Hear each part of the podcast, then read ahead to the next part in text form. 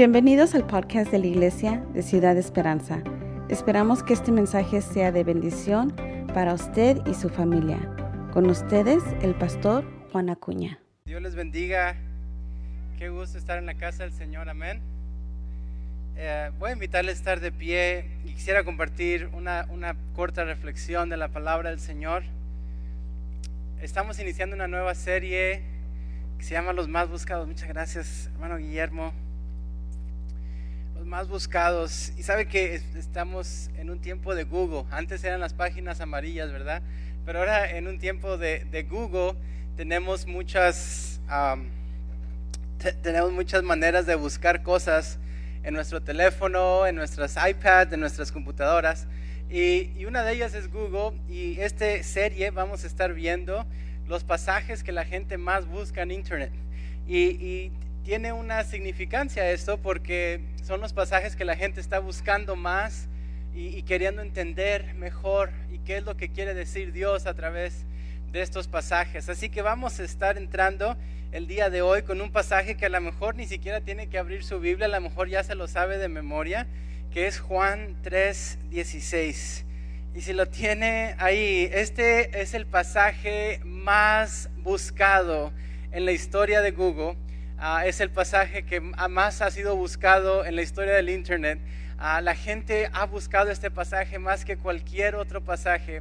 Y, de hecho, en un juego de fútbol americano, un jugador tenía ese número escrito en su cara y ganaron ah, e, ese juego y cuando ganaron el juego, creo que hubo como 3 billones de personas, no nada más en Estados Unidos, sino en todo el mundo, que hizo Google Juan 3.16. ¿Y qué es lo que quería decir Juan 3.16? Y eso es lo que vamos a estar hablando el día de hoy y es lo que vamos a estar tratando de tocar en estas próximas semanas. Juan 3.16, hablando acerca de los pasajes que la gente más ha buscado y qué significan, qué significan en nuestro tiempo, qué significan ah, para, para, nosotros estos pasajes. Pero antes de entrar, quisiera invitarte ahí donde estás, que cierres tus ojos un momento y que le digas al Señor, Dios habla mi vida, Dios ministrame por medio de tu palabra. Confiamos en tu poder, confiamos Señor en tus propósitos y creemos que es, es un propósito tuyo que podamos estar en tu casa el día de hoy. Dios bendice este momento, bendice esta palabra en nuestros corazones, Señor, que esta palabra pase de ser nada más letras y palabras, sino que venga a ser rema, que venga a ser esencia y que venga a traer cambio, a provocar cambio en nuestros corazones. En el nombre de Cristo Jesús. Amén y amén. Antes de tomar asiento, si lo quieren leer conmigo, porque de tal manera amó Dios al mundo que ha dado a su Hijo unigénito para que todo aquel que en Él crea no se pierda, sino que tenga vida eterna. Puede tomar asiento el día de hoy. Este es el pasaje Número uno, este es el pasaje más buscado en la historia, porque de tal manera amó Dios al mundo que ha dado a su Hijo unigénito para que todo aquel que en Él crea no se pierda, mas tenga la vida eterna. ¿Cuántos tienen niños chiquitos? Amén, yo tengo muchos, tengo tres. Digo Nancy que si somos, tenemos cuatro, a lo mejor van a hacer un programa de televisión de esos de que, de las familias que tienen un montón de niños. Ah, pero, pero sabe que ahorita tengo a mi niña Sophie y ella está como en una etapa donde le gusta usar mucho los términos de siempre o a todo o, nunca, jamás y, usa esas, esas exageraciones. Y, y un día estábamos platicando y, le y dice, no, es que yo quiero que todo el mundo sea rico, que todo el mundo tenga mucho dinero y le digo, es que si todos son ricos, entonces a lo mejor nadie es rico. Ah, si todos tienen dinero, y me siento como una celebridad aquí con los niños tomando fotos, uh, haciendo mis poses de, de, con mi camisa floreada de Florida. un saludo a todos los de Florida. Ah, pero, pero dice, dice, eh, eh, le decía a Sophie, si todos son ricos, entonces nadie es rico. Si todo mundo son ricos, entonces nadie lo es. Y luego dice, es que tengo muchas mejores amigas. Le digo, es que si todas son tus mejores amigas, entonces a lo mejor no tienes una mejor amiga. y como que no estaba entendiendo muy bien lo que estaba tratando de decir. Pero la, realidad es esta. Si, si todo mundo ah, son millonarios, entonces en realidad nadie lo es. Por ejemplo, ¿cuántos aquí, ah, y no tienen que levantar la mano ni nada, pero cuántos aquí ganan por lo menos 20 mil dólares al año? Que se supone que en Estados Unidos eso es como que lo, más mínimo ah, que se gana en, una familia, en un hogar, en un matrimonio, son por lo menos 20 mil. pero la mayoría gana por lo menos 25, 30 mil dólares al año. ¿Sabe que en el mundo la mayor parte de la gente vive con aproximadamente 45 dólares al mes? ¿Sabe que en el mundo el average, si toma los países más ricos y los más pobres, aún así el medio sería de 9 mil dólares al año? Que una persona ganaría 9 mil dólares al año, eso es como que lo máximo, el, average, pero en la mayoría de los países la gente ni siquiera gana eso, mucha la gente gana mil dólares al año, dos mil dólares al año. Así que cuando muchos miran Estados Unidos y miran que la mayoría de la gente gana 20 mil, 30 mil al año, muchos piensan ahí, muchos son ricos, o todos son ricos. Pero ¿sabe el problema? ¿Cuántos se sienten aquí como que multimillonarios porque ganan 30 mil dólares al año? pero son de los más ricos del mundo. Pero vivimos en una sociedad donde prácticamente todos ganan lo mismo, así que como que todos somos medio, clase media, ¿no? A lo mejor aquí hay uno que otro millonario que dice, no, yo sí tengo más que 30 mil dólares al año. Pero sabe que cuando hablamos de eso, muchas de las verdades fuertes se definen no necesariamente por sí mismas, pero se definen y se clarifican en el contexto del contraste. Por ejemplo, ¿cómo sabemos lo que es frío? Porque sabemos lo que es calor y sentimos el calor. Así que cuando el calor está ausente, naturalmente hay frío. De hecho, esta es una de las formas más claras de entender a Dios. Hay mucha gente que dice, ah, ¿por qué Dios creó la maldad? ¿Por qué Dios creó el maligno? Pero sabes que no, el maligno no necesariamente es una creación. El maligno no es algo que Dios creó. El maligno es simplemente una consecuencia de la ausencia de Dios. Así como el frío es la consecuencia de la ausencia del calor. En otras palabras, Dios no creó el maligno, pero la ausencia de Dios es la provocación y lo que provoca es un maligno. Es lo que sucede en el Edén. Es lo que sucede cuando hablamos de los propósitos de Dios en esta tierra y cómo la gente ha abandonado. Juan 3:16, porque de tal manera amó Dios al mundo que ha dado a su Hijo unigénito para que todo aquel que en él crea no se pierda, sino que tenga vida eterna.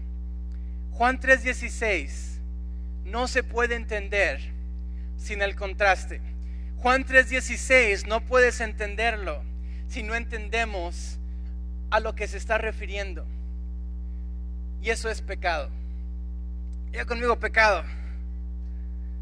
Está más fácil cuando decimos, diga conmigo, soy bendecido. Todos dicen, soy bendecido. Pero pecado no es un tema muy popular. Pecado nos hace incómodos un poquito.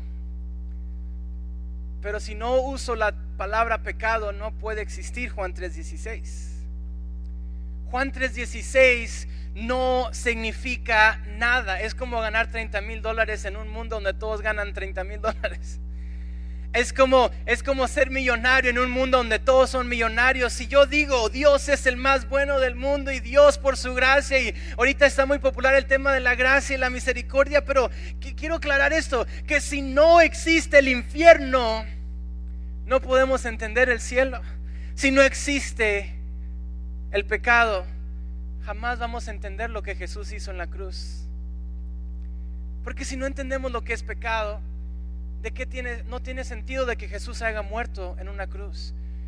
Si, no entiendo la magnitud del pecado, entonces no entiendo por qué Jesús decidió sufrir y que lo golpearan y que lo escupieran y que lo ofendieran y lo que lo clavaran una cruz. No tiene sentido eso si no entiendo lo que es pecado?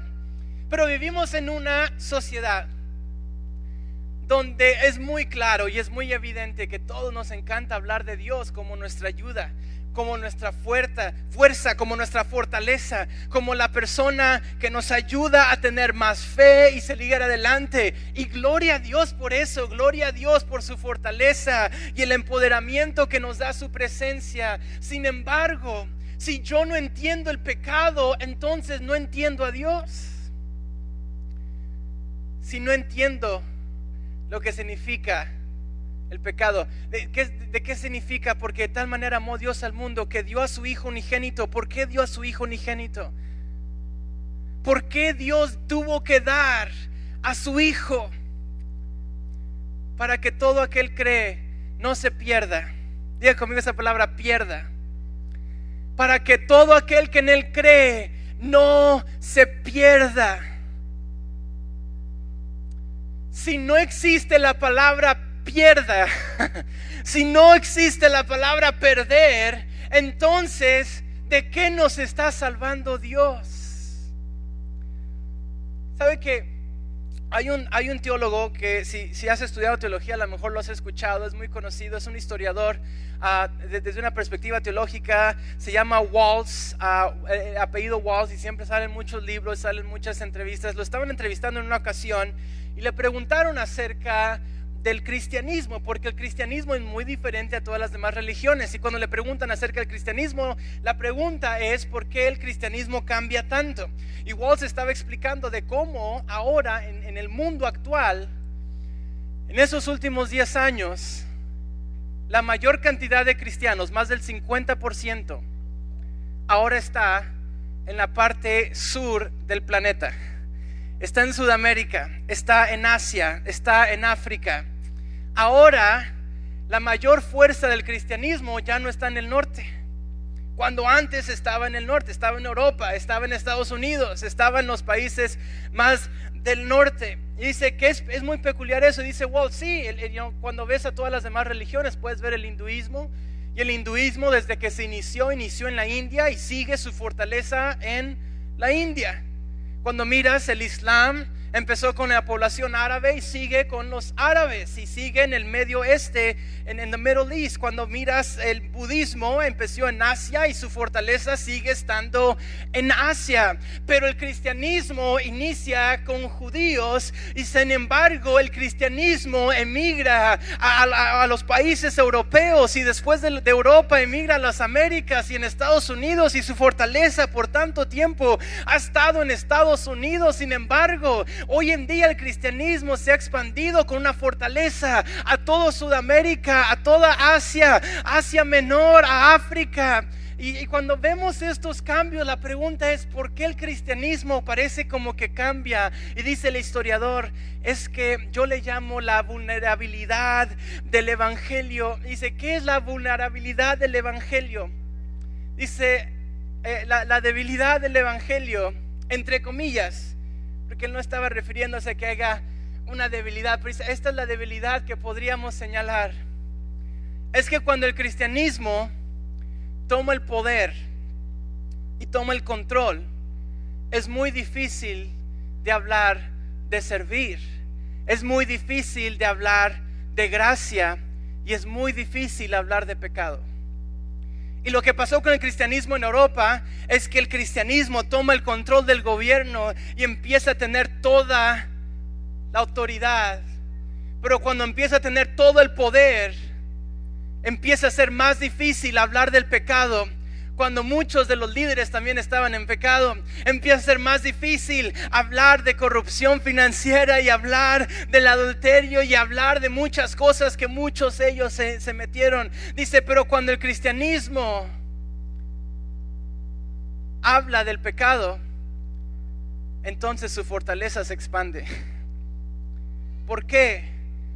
Y dice Walls, porque todo ser humano entiende el pecado. Porque todo ser humano entiende lo que es pecar. Diga conmigo pecado. Hay unos, hay unos ah, personajes que quisiera nada más mencionarlos rapidito. Pero ¿a, cuántos aquí les gusta un poquito la historia? Amén. Unos amén, gloria. Si no te gusta la historia, te lo, voy a poner lo más sencillo, no te preocupes, no va a ser tan complicado. Pero Jesús dijo algo en Marcos capítulo 7, versículo 14 al 16. Jesús volvió a llamar la gente, Marcos 7:14, dice, volvió a llamar la gente y les dijo, escúchenme todos y entiendan, nada que venga de afuera puede contaminar a nadie. Lo que contamina a la persona es lo que sale de la persona. Marcos 7, versículo 17 dice, cuando entró en la casa, luego de alejarse la multitud, sus discípulos le preguntaron a Jesús qué significa esa frase. Y Jesús le dijo en el versículo 18, ¿Tampoco ustedes pueden entender esto? ¿Acaso no entienden que nada que venga de afuera y entre en alguien puede contaminarlo? Porque eso no entra en su corazón, sino en su vientre. En otras palabras, lo que está diciendo Jesús, que no es lo que come el ser humano lo que te contamina, sino es lo que sale del ser humano. Hablando de lo que sale de tu boca, porque de la abundancia del corazón habla la boca. Hay, una ocasión donde Jesús dice, si tu mano te hace caer, quítate la mano. Y si tu pie te hace caer, quítate el pie. Y si tu ojo te hace caer, arráncate el ojo. Pero luego cuando hablamos de Jesús mismo y él habla de pecado, Jesús constantemente usa una frase y es el corazón. Es en el corazón. Y amarás al Señor tu Dios con toda tu alma, mente, fuerza y con todo el corazón. Jesús vez tras vez tras vez lo que dice es que no es tu mano la que te hace caer, no es tu ojo el que te hace caer, no es tu piel que te hace caer, es tu corazón. El problema con el corazón es que no me lo puedo arrancar porque me muero. Y ese es el asunto, que tú no puedes vencer el pecado por ti mismo. Necesitas la gracia de Cristo Jesús y el empoderamiento de su Espíritu Santo para vencer el pecado. Pero el pecado es real. Y el infierno es real. Y entre más entendamos esto, más puedo entender lo que significa que Cristo Jesús murió en la cruz del Calvario por ti y por mí. La Guerra Mundial 2, ¿cuántos se acuerdan de la Guerra Mundial? En la Guerra Mundial 2 pasaron varios elementos que hicieron que los, que los pensadores más locos de su tiempo, y eso es donde vale poquita historia, poquita historia, no mucha historia, pero los pensadores más grandes de su tiempo, había un progresismo históricamente. Todos los pensadores estaban siendo ateos y todos amaban la ciencia y decían, amamos la ciencia y pues si amo la ciencia tengo que dejar la religión y como que empezó este, esta dicotomía de, de, querer pensar que si, si, si tenías fe no podías abrazar la ciencia, algo que probó ser erróneo vez tras vez tras vez. Pero lo que pasa con esos pensadores es que había una ola de pensadores que decían, si nada más, todos pueden ser educados. Si tan solo podemos anivelar las clases, si tan solo podemos traer esperanza a todas las personas en esta tierra, entonces podemos hacer un cambio. Hay un activista político que se llama Alexander uh, Solzhenitsyn Ah, se me, no, no, no puedo pronunciar el nombre ah, tan, tan, tan claramente, pero él fue un filósofo, historiador y también fue un prisionero político. Toda su lucha, casi toda su vida fue en contra de la política. De hecho, él eh, peleó en contra de José Stalin, he fought against Joseph Stalin, y cuando él peleó en contra de Joseph Stalin, Joseph Stalin lo quiso matar, terminó en la cárcel como prisionero, lo soltaron, después de un tiempo provocó un montón de cambios y luego se fue a la Unión Soviética porque él de ahí era y era ciudadano ahí, sin embargo, empezó a criticar la política de la Unión Soviética y también lo terminó en la cárcel y le, le quitaron su ciudadanía y tuvo que huir del país él se le conoce por un montón de revoluciones políticas. Sin embargo, al final de su vida, él dice esto. Dice, la línea entre el bien y el mal no pasa por los estados, ni en las clases sociales, ni tampoco entre partidos políticos, sino a través de cada corazón humano y a través de todos los corazones humanos este, este, este luchador político que tuvo mucho éxito y que provocó muchos cambios, después de ver los cambios que él provocó, se dio cuenta que el problema del corazón seguía ahí. Qué frustrante, ¿no? Hay otro, hay otro pensador que, que se llama C.M. Joad. C.M. Joad. Él era un ateo. C.M. Joad era un filósofo ateo que publicó muchos libros a favor del ateísmo. Y luego pasa la, Segunda Guerra Mundial. Y es donde se levanta Hitler. Y en la Segunda Guerra Mundial, él es, dice que toda su, perspectiva del ser humano cambió. Todas las aperturas humanistas que él tenía. Y cuando él, después de ver todo lo que pasó en la Segunda Guerra Mundial, este ateo escribe un libro casi al final de su vida que se llama Creencia, recuperando la creencia. Y él escribe esto. Dice, fue porque rechazamos la doctrina del pecado original, que siempre estábamos tan decepcionados en la izquierda, decepcionados por la negatividad de la gente, a ser razonable, por el comportamiento de naciones y políticos, sobre todo por el hecho recurrente de la guerra. Este filósofo que no era cristiano, que era un ateo, ve toda la maldad en el ser humano, la humanidad que él peleó tan duro para cambiar y hacer un mundo mejor. Pero después de la Segunda Guerra Mundial, él dice, si tan solo no hubiéramos rechazado la doctrina del pecado, ni siquiera te estoy hablando de pensadores cristianos. Ahorita llego con los cristianos. Hay otra autora, también activista social, que se llama Dorothy Sayers, que era británica. Era una escritora literaria y ella peleó gran, muy fuertemente a favor de la educación. Pero ella se encontró tan decepcionada y ella dijo esto, la Segunda Guerra Mundial fue un golpe terrible para la clase educada de Inglaterra que tenía una creencia optimista en la influencia civilizada del progreso y de la ilustración, de la educación. Dorothy Sayers dice en su libro, de los últimos que escribió, que e-, era tan triste haber peleado toda su vida por la educación. ¿Y sabe ¿Cuál era de los países más educados en la tierra? De los países más educados en toda la tierra era Alemania, donde se levantó Hitler era el país de los que tenían más maestrías, más doctorados, más científicos, más escuelas, más escuelas antiguas, más universidades reconocidas, más intelectuales. Era de las clases más altas financieramente. Y ahí, en medio de esa clase, se levanta un Hitler para matar 6 millones de seres humanos. Y esta escritora llega a uno de sus últimos libros diciendo, no es posible la esperanza no radica en más educación, la esperanza no radica en que la gente tenga más dinero, la esperanza no radica en todos los elementos prácticos que pueden usar. Y es lo que estaba diciendo Jesús. Lo más importante no es lo que entra a tu boca, sino lo que sale de tu boca. Lo que dice Jesús es lo más importante. Lo que puede contaminar no es lo que te estás comiendo, sino lo que te estás comiendo en el corazón. Tú te puedes convencer que todo lo malo es bueno. Tú te puedes convencer de que no tienes nada malo contigo. Pero aún así va a existir esa necesidad espiritual. ¿Por qué? porque ha sido creado la imagen y semejanza de Dios.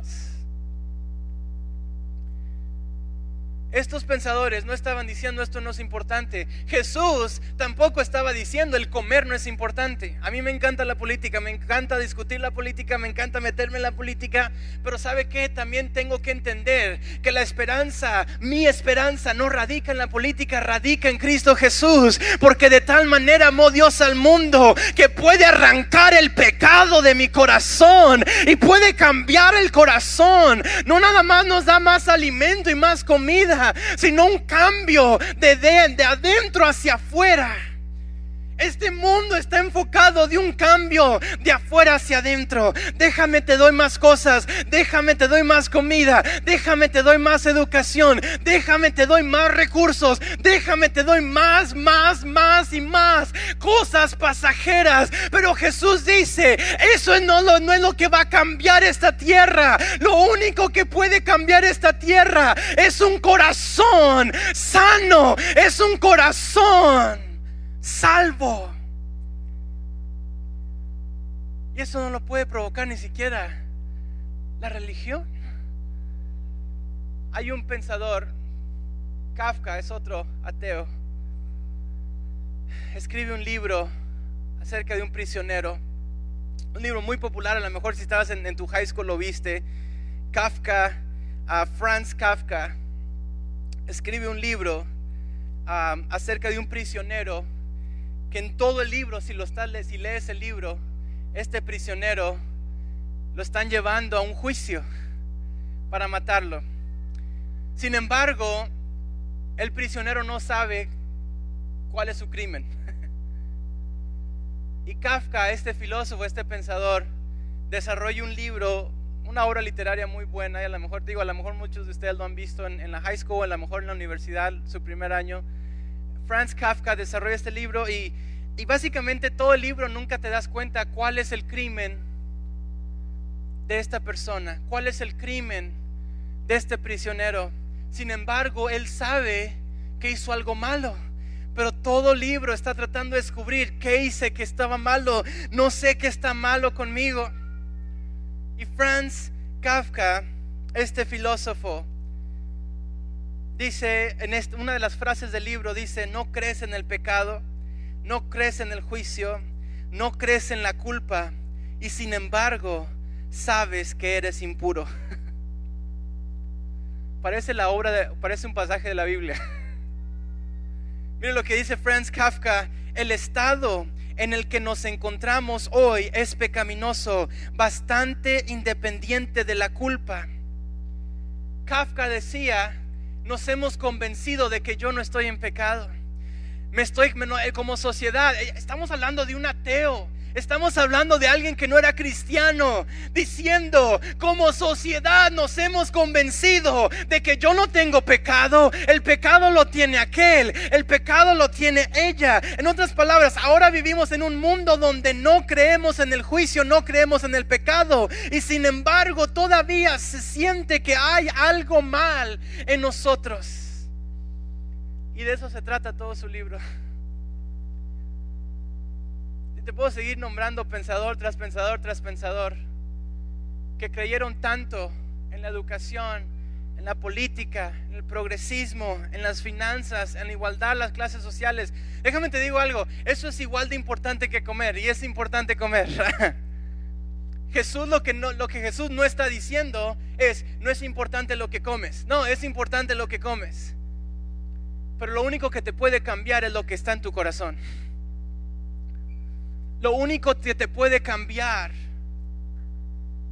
es que Dios rompa las cadenas que te están atando. Un cristianismo que no habla de pecado es un cristianismo que se muere.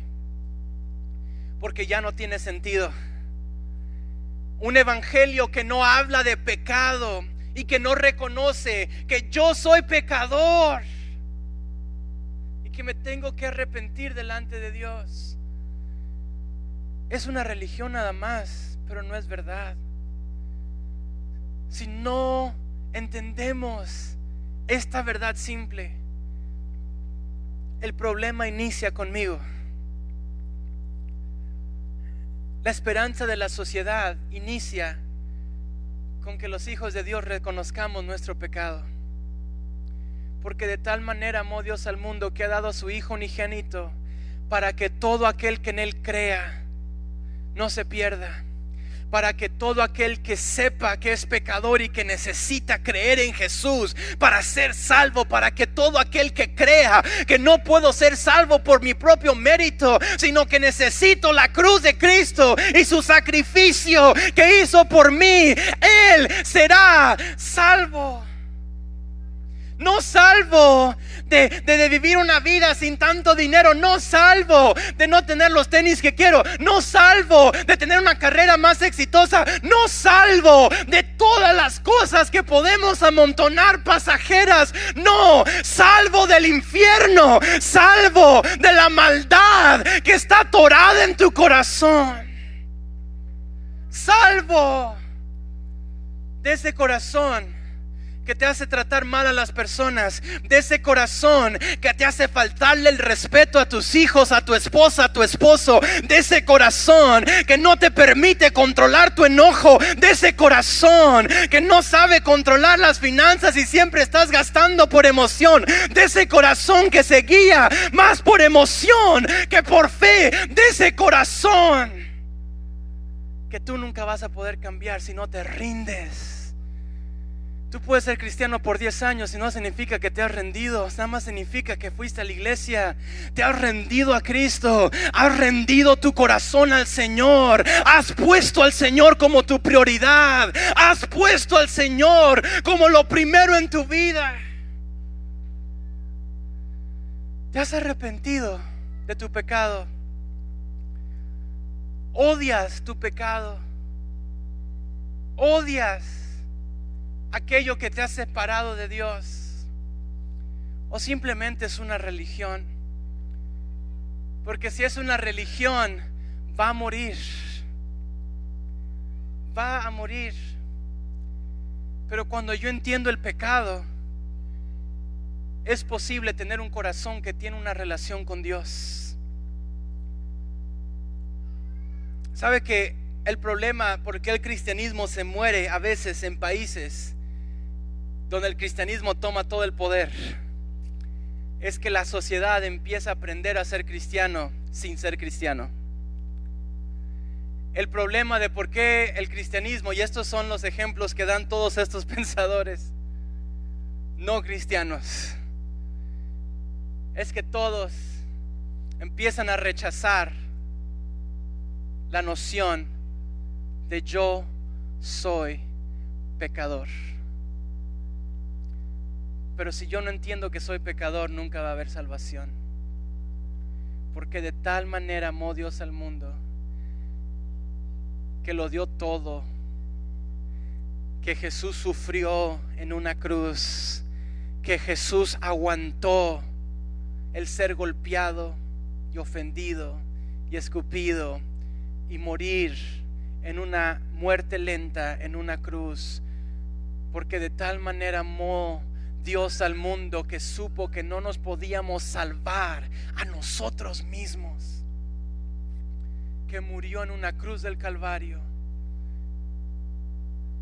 La apertura que yo puedo tener a la vida en esa sociedad nos dicen es, tú pelea tus derechos, tú pelea lo que tú mereces.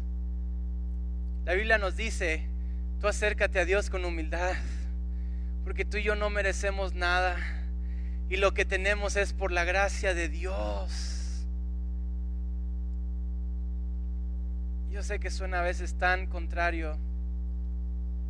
A lo mejor muchas de las cosas que dijo Jesús no cabrían dentro de mi noción de lo que es ser cristiano. Pero el ser cristiano es esto. Es saber pedirle perdón a Dios. Es saberle pedir perdón a mis hijos es saber pedirle perdón a mi esposa, a mi esposo. Es saber arrepentirme. Porque si Dios puede sanar tu corazón, entonces hay esperanza para todo lo demás. ¿Sabe que es bien fuerte? Pero donde va el Evangelio, como que va una ola de prosperidad. Cuando el Evangelio estuvo en Europa hubo una prosperidad enorme. Se iniciaron hospitales ahí en la iglesia, se iniciaron orfanatorios, la escuela pública, las universidades mejores del mundo. Todas nacieron con una perspectiva cristiana. Cuando ves el Evangelio que llega a Estados Unidos, viene una ola de prosperidad. Y luego cuando ves el Evangelio yendo a muchos de estos países del tercer mundo, estás empezando a ver una ola de prosperidad y dices, ¿Es, el Evangelio de prosperidad? No. Pero es que cuando Dios sana tu corazón hay esperanza para todo lo demás. Pero, pero si tienes todo lo demás bien y tu corazón está mal, puedes arruinarlo todo. Te voy a invitar a estar de pie. La esperanza radica en tu corazón. La esperanza radica en tu corazón. Y es solamente a través de tu corazón que puedes llegar a entender a Dios. Y solamente a través de tu corazón que la teología tiene sentido y la Biblia tiene sentido. Y es reconocer, yo soy pecador. Yo te he fallado, Dios, perdóname. Hay un pasaje que habla de avivamiento y de que Dios sanaría la tierra, que está en el Antiguo Testamento, que dice, si mi pueblo sobre el cual mi nombre es invocado, se humillare, y lo dice, se arrepintiere, arrepintiere, y estoy atorado en esa palabra, porque si mi pueblo, dice el Señor, se arrepintiere, si mi pueblo entendiera lo que es pecado, si mi pueblo la esperanza no radica en que en el mundo cambien. La esperanza no radica en que todos allá afuera cambien. La esperanza radica en si mi pueblo, sobre el cual mi nombre es invocado, si mi pueblo se arrepintiere de sus malos caminos, entonces yo iré desde los cielos yo sanaré, yo sanaré la tierra. Si mi pueblo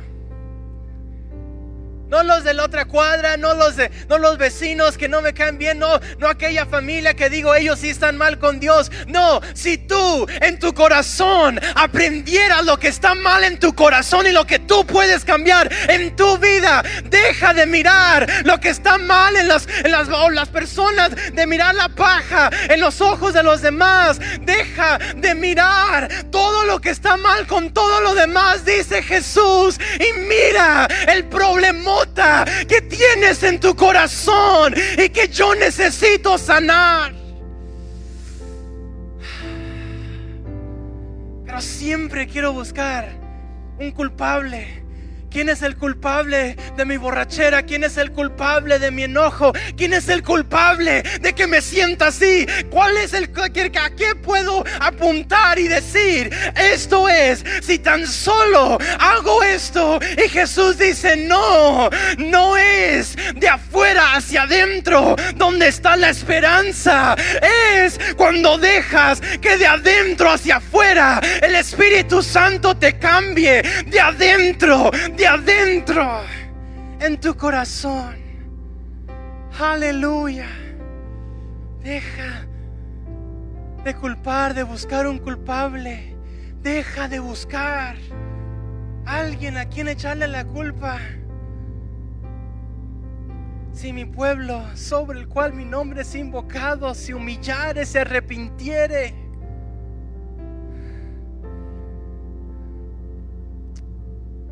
Aleluya. Aleluya, aleluya. Esperamos que este mensaje haya sido de bendición para su vida. Si desea más información sobre nuestra iglesia, búsquenos en redes sociales o en nuestra página web, ciudadesperanza.org. Gracias.